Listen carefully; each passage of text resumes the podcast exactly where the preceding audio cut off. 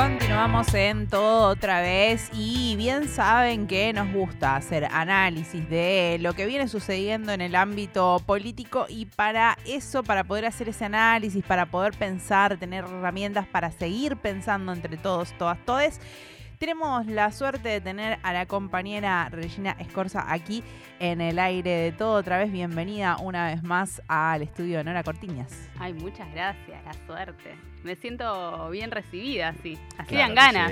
claro que sí.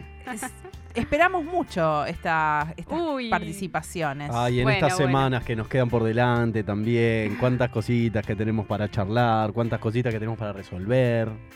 Bueno, no sé si vamos a poder resolverlo, pero igual es un placer estar acá. Eh, al menos para poder conversarlas, ¿no? Para poder discutirlas. Eh, les, voy a contar el nombre que le puse a la columna. Creo que es más ambicioso el nombre de lo que vamos a poder efectivamente hacer, pero sí interpretar los resultados de las pasos del domingo fatídico. Sí. Lo puse así, domingo fatídico, para pensar el mundo que habitamos. Me gusta esa idea. Y cuando digo el mundo no hablo solamente de nuestro país, hermoso país, mejor país del mundo. Bien. Con todas estas cuestiones también lo voy a seguir sosteniendo. Bien. Eh, sino en términos globales, ¿no? Poder pensar también si esto que nos está pasando a nosotros, que nos encuentra desorientados, que nos sorprendió en algún punto, ¿no? Porque podíamos esperar resultados adversos para el oficialismo, sí, claro. Claro. Eso no nos sorprende, digamos. Pero bueno, los números en términos de las decisiones hacia la derecha o hacia la extrema derecha sí sorprenden. Entonces también poder pensar si eso es algo que pasa acá solamente o es algo que corresponde o que en algún punto se vincula y se relaciona con lo que está pasando también en, en otros lugares más allá de nuestras propias fronteras. Bien, un interesante ejercicio para realizar y esto es que respuestas no va a haber eh, concretas, pero seguir teniendo herramientas para poder ir en profundidad, pensar y digo, más allá del resultado de las pasos, más allá de lo que suceda en las generales, tienen que ver con el, deseo, digamos, del pueblo argentino de tomar determinado rumbo, así que me parece que es una discusión para tenerla vigente siempre. Sí, y te diría también en términos de participación ciudadana, porque si hay algo que empieza a por lo menos que creo que podemos empezar a pensar a partir de los resultados de las PASO, tiene que ver con eso, con el rol de la ciudadanía, con eh, cómo ejercemos ese rol. Si solamente lo vamos a asignar al momento de las elecciones cada dos años, en el mejor de los casos, cada cuatro, digamos, en términos de elegir presidente o presidenta, o si vamos a, eh, y esto cuando digo vamos estoy pensando en términos de, de, todes, ¿no? O si vamos a pensar en, ese rol que tenemos como ciudadanos, como ciudadanas, en un montón de otros espacios más allá de la emisión de un voto, ¿no? Que muchas veces eh, los sectores que nos sentimos más vinculados a las ideas de izquierda o a las ideas progresistas, nos aferramos mucho a esos espacios de debate y espacios públicos, más cuando estamos en, momentos de resistencia, ¿no? El ocupar el espacio público, el ocupar la calle, no porque no lo hagamos en los otros momentos, sino por una cuestión, bueno, de poder marcar esa cancha, poder marcar ese territorio. Bueno, también hay que pensar y que repensar eso, ¿no? Los espacios de participación, no solamente de quienes nos sentimos vinculados a eh, izquierdas o sectores más progresistas, sino de, toda la sociedad, cómo se vinculan con esa construcción de la ciudadanía y si cuando pensamos la construcción o el rol como ciudadanas, como ciudadanos, solamente lo tenemos que pensar mirando al Estado, ¿no? Y el Estado que esperamos o el Estado que queremos, o bien el Estado es un actor fundamental en el sentido de que también marca la cancha de los otros actores y poderes, pero también ejercer nuestra ciudadanía y, actuar como sujetos, de, sujetos y sujetas de derecho frente a los otros poderes, porque no solamente somos ciudadanos y ciudadanas frente al Estado, sino que somos ciudadanos y ciudadanas también, por ejemplo, frente a los multimedios de comunicación o empresas transnacionales que, nos, que deciden, que definen nuestra vida en un montón de aspectos, desde el precio que pagamos la leche hasta, bueno, hoy en día estamos viendo acá los debates por la ley de alquileres, ¿no? Y los, los intereses que hay detrás, ¿no? De, esas modificaciones que tienen que ver con salva- salvaguardar los intereses que son siempre de unos pocos, vinculados en este caso a las inmobiliarias, pero digo, como ejemplos de todos los actores de poder que están hoy en día, ¿no? Entonces, también un poco disputar esa idea de ciudadanía más de las democracias liberales donde solamente disputás frente al Estado. Y el, el Estado, por supuesto, puede marcar la cancha, de hecho puede hacer que tu paso por esta vida o la forma en que vivimos sea un poco mejor o un poco peor también, ¿no? En función de si toma postura, si toma posicionamiento o si se corre y lo deja todo para los sectores privados. Pero hay, o sea, más allá de estas lecturas que podemos hacer, hay otras lecturas que, que se han realizado posterior a las paces, probablemente vengan otras. Muchas de ellas tienen, obviamente, asidero en, la- en- en las decisiones políticas, lo podemos ver en términos, por ejemplo, de las medidas que anunció Massa el domingo, que son una respuesta no a esto de, bueno, la agenda política o la agenda que proponen, las discusiones que se proponen desde el gobierno, no tienen asidero en lo que les está pasando a las personas o lo que nos está pasando a todos es que no nos alcanza la plata, que no nos alcanza el salario, que tenemos más de un trabajo. Bueno, muchas de esas medidas podemos decir son suficientes, alcanzan, bueno, probablemente no, porque hay que tener una recuperación del salario real. Eh, pero, sin embargo, son respuestas a esas lecturas ¿no? que, que van de la mano de la con- las condiciones materiales de las personas. Cuáles son las posibilidades económicas que tenemos y, y un- y una lectura que, que se hace siempre en todas las elecciones que tiene que ver que también votamos con el bolsillo, ¿no? Y bueno, si el bolsillo, o sea, si nos sobra mes, como dicen ahora, ¿no? Si nos Sí. sobra mes Claro. eh, final hace- sueldo, bueno. Y hace 10 años que el poder adquisitivo también viene en, en descenso. en- Viene en, perdiendo. ese sentido también. viene perdiendo, aunque por ejemplo, en términos del salario eh, del sector público, en el primer semestre, del, obviamente comparado con, con todos estos años de pérdida, no, no cambia, ¿no? Pero en el primer semestre del año tuvo un crecimiento del 7% real, comparado con el año pasado, ¿no? Bien. Eso, por ejemplo, que sucede, está en contra de lo que pide el Fondo Monetario Internacional. Hablando de otros poderes, ¿no? hablando de otros poderes y hablando de las dificultades también que tiene el, el gobierno, digamos, en términos de los condicionamientos para mejorar la calidad. O sea, todo está vinculado en algún punto. ¿no? Eh, pero bueno, dentro de estas lecturas, Sí, algo que, que me permito pensar, Reggie, tiene que ver también con eh, el contexto regional al cual mencionabas al principio, en esto de qué nivel de participación ciudadana tenemos en, en, en toda la región también, no solo en nuestro país, a la hora de eh, involucrarnos y, y pensar, no pedirle a todas las personas que salgan a, a militar a las calles, sino de tratar de tener un, poco, un poquito más de conciencia a la hora de, de, de cuáles son estos poderes y no solo frente al Estado, ¿no? Sí, y también de poder pensar, digamos, pensamos el espacio público como el lugar de los debates, de las confrontaciones, donde negociamos, donde nos ponemos de acuerdo o no, pero donde efectivamente se, se- se- se enfrentan esas posiciones que podría- podemos decir el Congreso es un espacio público, la plaza en una Sí. movilización es un espacio público, los medios de comunicación son un espacio público, Las redes sociales. las redes sociales, los partidos políticos, las universidades, los centros de estudiantes, bueno, un montón, ¿no? Lugares de participación política. Pero ¿qué pasa? Hoy en día, la mayoría de los espacios tradicionales, o sea, que en otro momento tenían cierto peso, como podían ser los partidos políticos, las, universidades, los centros de estudiantes, frente al poder de los medios de comunicación como espacio público y productor de sentidos, bueno, tienen, digamos, una posición muy eh, en desventaja, muy desigual. Y eso también, digamos, a la hora de impulsar la participación, es como que ya sabes que corres en desventaja, ¿no? Claro. Con, con esos espacios productores de sentido. Eh, entre las lecturas que se hicieron, una es un poco en respuesta a la, a la postura de Cristina cuando dice esto no es una elección entre dos, ¿sí? polarizada como veníamos acostumbrados, sino que es una elección de tercios. Y hay respuestas en términos de estudios que dicen que de lo que se trata en realidad es de una torta que se divide no en tres, sino en cuatro. ¿Por qué? Porque no es solamente el frente de todes, juntos por el cambio y la libertad avanza, sino que también esa- ese, ese pedazo de la torta que no estamos mirando y que no estamos contabilizando tiene que ver con las personas que no fueron a votar.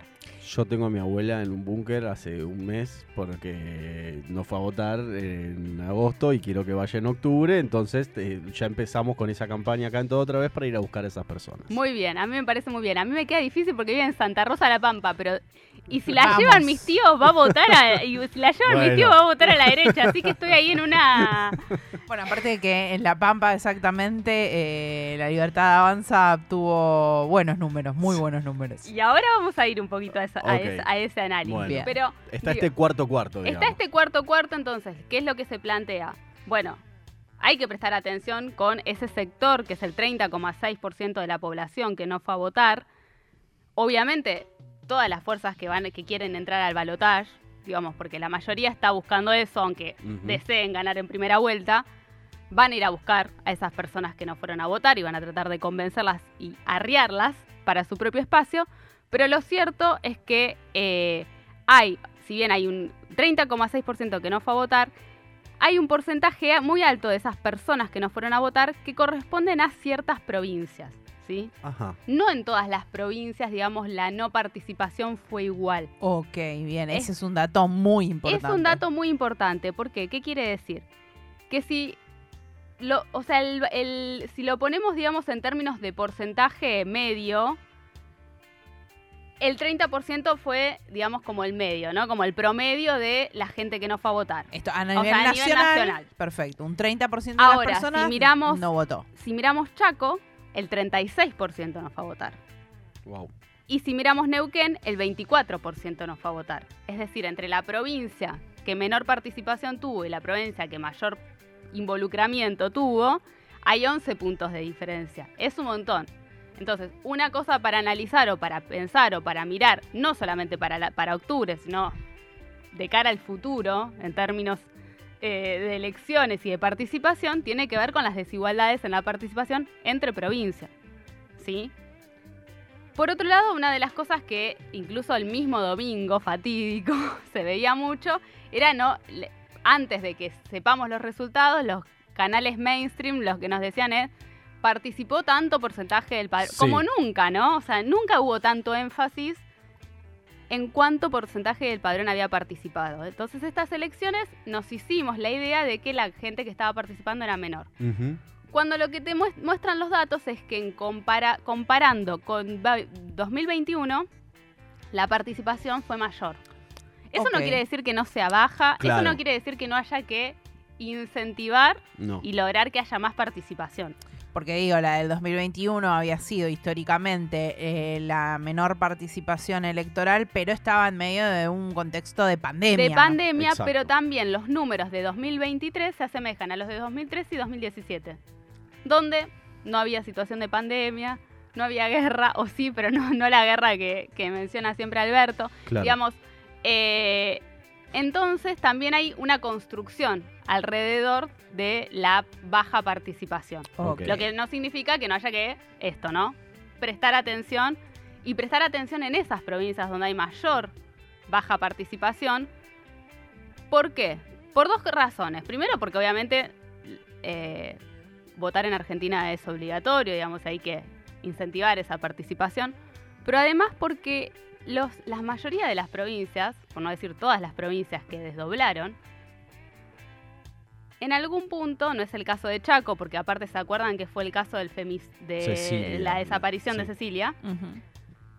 Entonces, eh, Capitanich no logra ser reelegido, pero la mayoría de las provincias desdobla con un objetivo, y es poder seguir sosteniendo, digamos, el gobierno. Y el argumento, o lo que decían muchos en ese momento, es, bueno, lo hacen para que no los arrastre o una buena elección en términos nacionales para Juntos por el Cambio o una mala elección en términos nacionales para Frente de Todos, ¿no? Entonces, desdoblamos, nos aseguramos ganar en nuestros territorios y después en las nacionales vemos qué pasa. Con un, un in- escenario independiente de lo que sucedió en cada, en cada provincia. ¿Y qué pasó? O sea, nosotros antes de las pasos hicimos acá una columna donde dijimos, el país está pintado. Ocho provincias de amarillo, siete provincias de celeste y tres provincias están en grises. Veremos qué pasa ahora con las nacionales y qué pasa en provincia y en ciudad. Todo mal. En provincia todo mal, sí. Como un gato galáctico vino y lo tiró al piso. Exacto. En provincia y en ciudad, los resultados no nos sorprendieron tanto. O sea, nos asustó cuando veíamos, digo, nos asustó porque, bueno, vamos a decir, ¿no?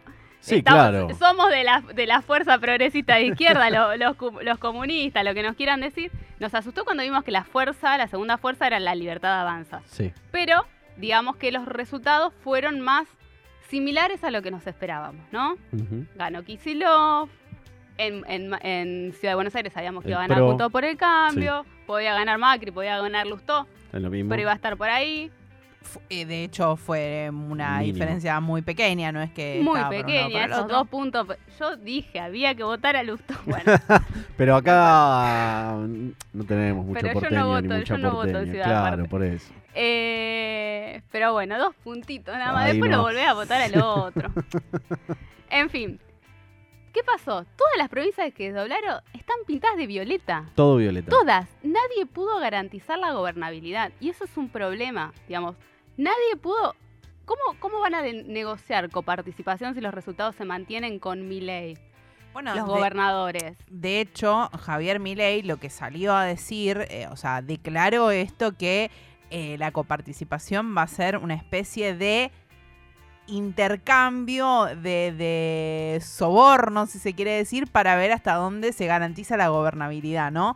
Eh, sí, ¿Me desde las provincias acompañan Debajo... una posible presidencia, va a haber presupuesto. Si no, bueno, ya se va a cortar. Digo, también para ir analizando el discurso de una propuesta que es, bueno, no, el Estado se achica, bla, bla, bla. Y por el otro, ah, bueno, pero si es para mantener de rehenes a las provincias y validar eh, la presidencia, ya, ya lo comenta, ¿no? Es Está en el que, plan. es que sabemos, digamos, que las provincias o los municipios locales siempre reciben más dinero, tienen cajas más eh, abultadas, cuando hay una línea, ¿no? Cuando el, el- el- en el caso de la provincia de Buenos Aires, cuando el, gobernador responde a la misma línea, y va, va a tener mejor caja probablemente que cuando no. De hecho, una de las noticias del día es el reclamo de los intendentes, ¿no? Radicales. Que no son del frente de todos por el bono. Sí. ¿Por qué está esa tensión, digamos?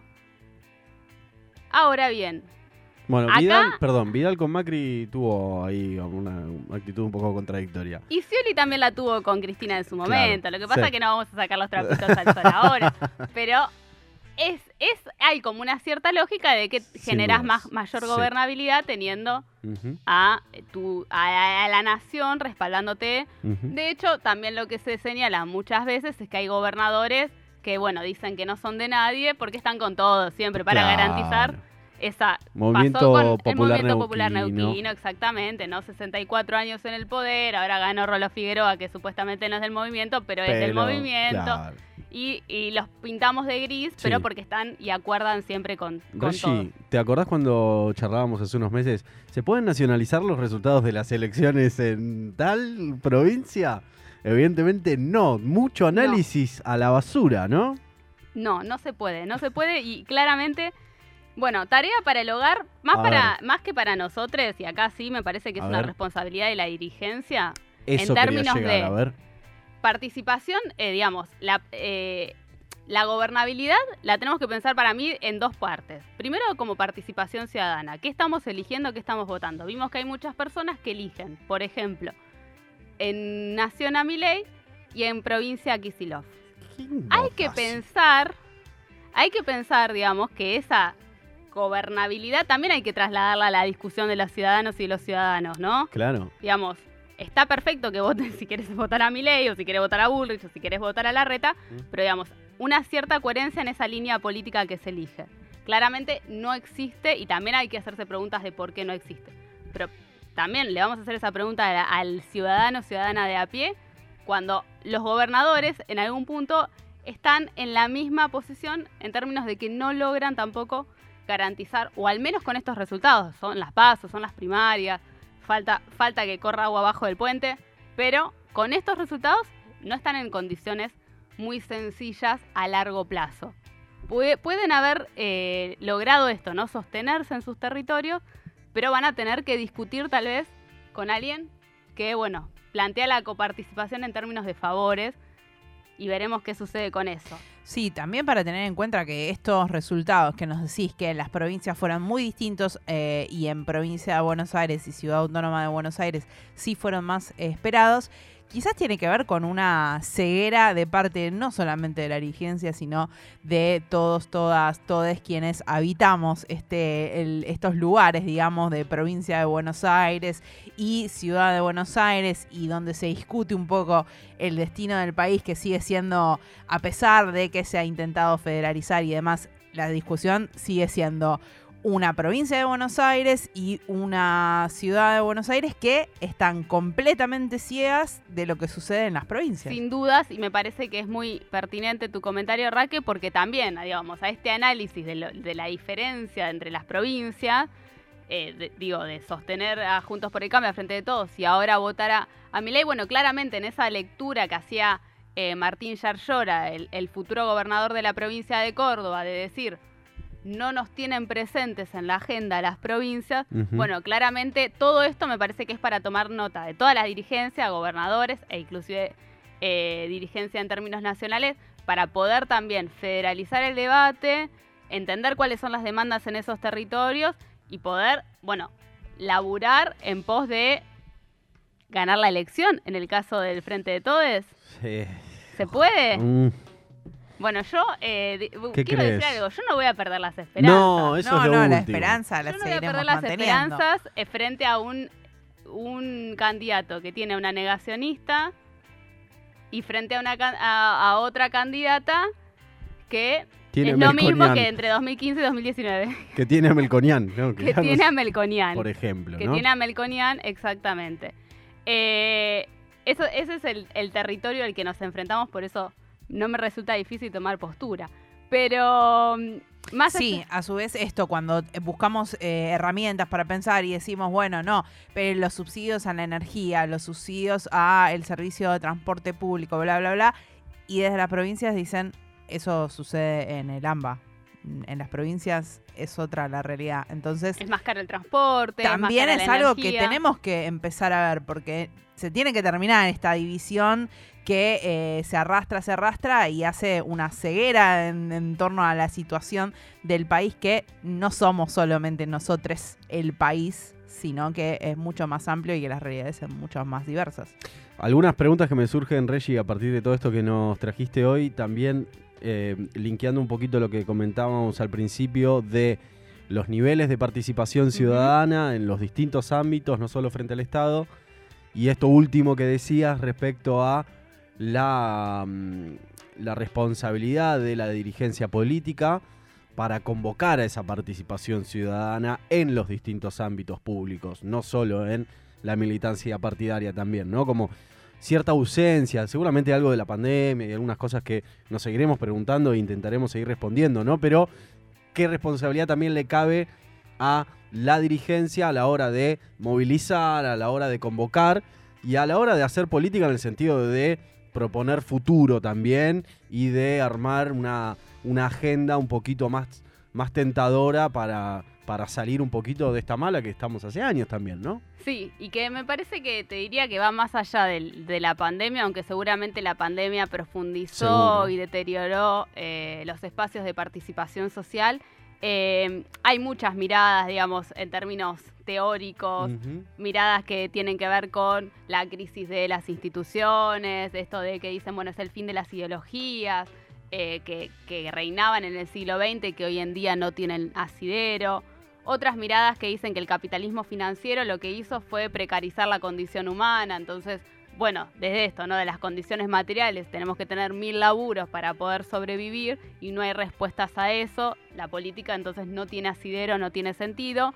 O, bueno, la, desconexión de, los de nuestros gobernantes con lo, que eh, realmente nos importa o lo que realmente sucede. Son muchas las miradas, hay, podemos decir, para que existan fenómenos también como mi ley, en todo el mundo se están dando eh, tendencias de antiprogresismo, ¿no? Entonces, por ejemplo, pensándolo en el feminismo eh, o en los feminismos, estas críticas que dicen que eh, reproducimos lo que pasa a nivel global, que son bajadas a nivel global, que van en contra de la soberanía, que buscan ideologizar la sexualidad de nuestros hijos eh, o, de, o de nuestros niños, porque no tengo hijas.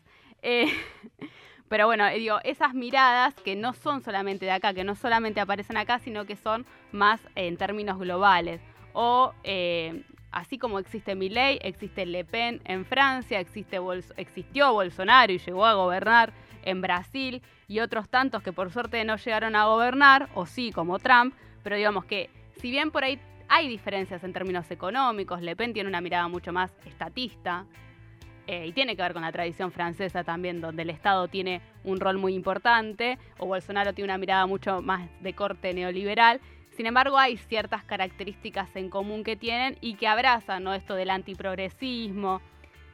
A todo eso, una subcultura, y digo, con- esto ya cierro porque sé que estamos repasados, una sub- subcultura eh, online antiprogresista, ¿no? Así la han denominado, que tiene que ver con, bueno, hoy hablábamos, ¿no? Afuera del aire, con que nos decían, bueno, hay que estar en la calle, hay que habitar la calle porque eh, por redes no se, no se ganan elecciones y hay todo un sector de la población que se refugia en esta subcultura y que se, que se gesta en las redes, ¿sí? Eh, y que aparecen ahí estas nuevas narrativas que muchas veces, nada, nos reímos de un meme, pero está transmitiendo, está produciendo sentido ese meme eh, o ese tweet. Y esos activistas que aparecen en las redes, que por ahí no son muchos, pero logran en algún momento ascender a la plataforma política, ¿no? Entonces también eso está pasando no solamente acá, sino en otras partes del mundo. De hecho, nos ha pasado, ¿no? De, eh, ahora no me sale el nombre, pero hay una de las eh, candidatas de Milei que, que era una tuitera famosa. Eh, entonces, eso va, empieza a pasar. Ay, no me sale el nombre. También Estamos está, buscando nombres en nuestro está cerebro. vinculada a, a Revolución Federal también. Bueno, y eh, también, digamos, como, como últimas cuestiones, la A ver. centro derecha, que podríamos eh, catalogar a, Juntos por el Cambio como la centro derecha, también eh, eh, atravesando una, una crisis de identidad. ¿Y qué pasa? Digamos, ¿qué, qué le pasa a la centro derecha o, o en, en el caso particular nuestro, a Juntos por el Cambio, frente a un fenómeno como el de Milei y la libertad avanza? Si se asemeja mucho, si se recrudece, si se radicaliza, casi no se distingue. Ahora, si se diferencia, corre el riesgo de salirse de esa posición de centro derecha. Entonces está en una posición difícil. Por eso a Bullrich le cuesta tanto, digamos, encontrar un lugar dentro de... A Massa no le cuesta, digamos. Lo otro es bien distinto, o al menos lo plantea así, ¿no? Bien distinto de lo propio. A Milei no le cuesta encontrar también su oponente, en Massa. Pero a Bullrich le cuesta más esa posición, está en una posición más incómoda. Y eso que le pasa a Bullrich le pasa a, las centros derechas en general a la hora de enfrentarse a las extremas derechas. Porque además, ¿qué pasa? Lo, lo que se ha comprobado en las elecciones es que las personas a la hora de tener que elegir entre un candidato o candidata de derecha, de centro derecha y uno de extrema derecha, eligen al nuevo, que en general es el de extrema derecha. Por una cuestión de novedad, por una cuestión de que vos ya gobernaste o ya lo hiciste, no me vas a sorprender. Eh, entonces, ahí también hay una, una coincidencia. Y bueno, y como último llamado y como pregunta o para dejarlo para que lo podamos seguir pensando, vamos a tener tiempo para pensar de acá a octubre y tal vez se- tengamos, tengamos, vamos a tener que seguir seguir pensando pensando. siempre igual, ¿no? Pero digo esto, poder pensar en nuestro rol de, de ciudadanos, ciudadanas, ciudadanes, eh, cómo construimos esa participación, cómo habitamos los espacios de participación política y si solamente lo vamos a reducir a- al momento de ir a votar, que es importantísimo, Clave. pero que no es solamente más que un momento en nuestras vidas, o vamos a ser activos y activas en otros espacios y también disputar poder frente a esos otros eh, espacios de poder o campos de poder, como las corporaciones que todo el tiempo nos están limitando y condicionando las formas de vida. Reggie, como siempre, es un placer enorme Gracias, tenerte aquí y seguir aportando a la discusión, a seguir pensando. A veces es mucho más importante plantear las preguntas correctas que las respuestas, así que gracias por este No hay respuestas además, ¿eh? No, no, hay, no. no hay. Lo veremos cómo sale. intentando. Veremos cómo lo construimos esta respuesta entre todos, todas.